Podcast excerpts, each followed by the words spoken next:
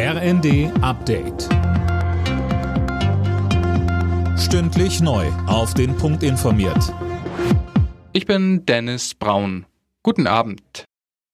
Kurz vor Beginn der Weltklimakonferenz hat Klimaschutzminister Habeck ein entschlossenes Handeln angemahnt. Morgen startet im ägyptischen Sharm el-Scheich die COP22. Dazu sagte Habeck, Die COP muss Ergebnisse bringen und diese Ergebnisse müssen sich umsetzen in konkrete Handlungen. Diese konkreten Handlungen sind Aufgabe hier in dem Ministerium. Ein Handlungsauftrag, den wir trotz all der Krisen des letzten halben Jahres immer wieder umgesetzt haben, Schritt für Schritt. Wir sind vorangekommen. Ich sage nicht, dass wir fertig sind. Ich will aber sagen, dass wir jeden Tag daran arbeiten, dass wir einen Schritt vorankommen.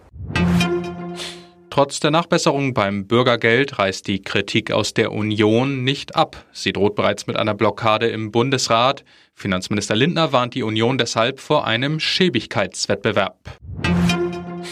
Nachdem er die Hälfte seiner Mitarbeiter gefeuert hat, legt sich der neue Twitter-Boss Elon Musk nun auch mit seinen Werbekunden an. Sönke Röhling, da hatten sich zuletzt einige von Twitter abgewendet und das missfällt dem Tech-Milliardär offenbar. Ja, denn Werbung ist die Einnahmequelle für Twitter und wenn jetzt große Konzerne wie Volkswagen, Pfizer oder Mondelez sagen, sie verzichten erstmal darauf, bei Twitter Werbung zu schalten, weil sie nicht neben negativen Inhalten auftauchen wollen, dann tut das dem Konzern und damit Musk auch richtig weh. Musk droht ihn jetzt damit, sie öffentlich bloßzustellen, um sie mit einem Gegenboykott zu belegen. Die Frage ist allerdings, ob das nicht noch mehr Firmen dazu veranlasst, Twitter den Rücken zu kehren.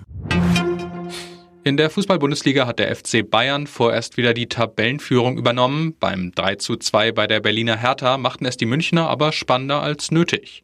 Die weiteren Ergebnisse Dortmund-Bochum 3 zu 0, Hoffenheim-Leipzig 1 zu 3, Mainz-Wolfsburg 0 zu 3 und Augsburg-Frankfurt 1 zu 2. Alle Nachrichten auf rnd.de